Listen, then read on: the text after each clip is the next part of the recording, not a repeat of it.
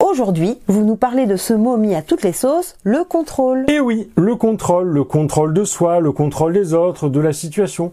Le contrôle commence avec celui de la natalité, où si la barrière de contrôle est passée, le contrôle fœtal est de la maternité.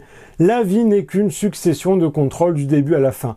Et la fin du contrôle vient justement avec la fin de la vie. Le moment où la mort cueille l'individu qui enclenche un processus de relâchement général. Comment ça? Eh bien, le mort pète et manifeste ainsi la libération d'une vie emplie de self-control. Ah Et il y a eu dernièrement le must du contrôle, un coup de maître, l'autocontrôle, celui des attestations de sortie. S'auto-autoriser à sortir avec contrôle à la clé, pour vérifier que l'on s'est bien auto-contrôlé. La boucle est bouclée.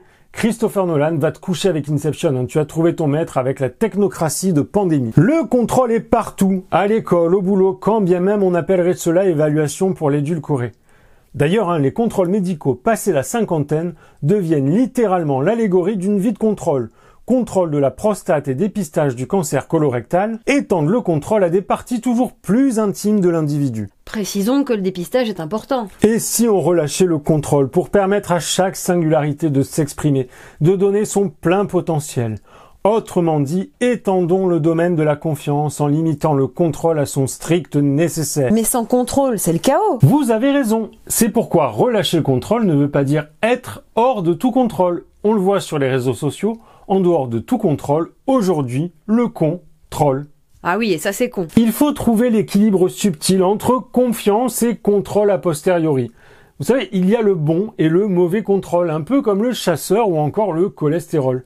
Il y a par exemple l'autocontrôle comme technique de fuite. Comment ça?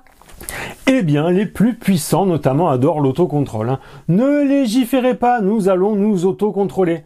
Traduction littérale, allez vous faire foutre, on fait ce qu'on veut, on vous mettra un label pour amuser la galerie, voilà, circulez, il n'y a rien à voir.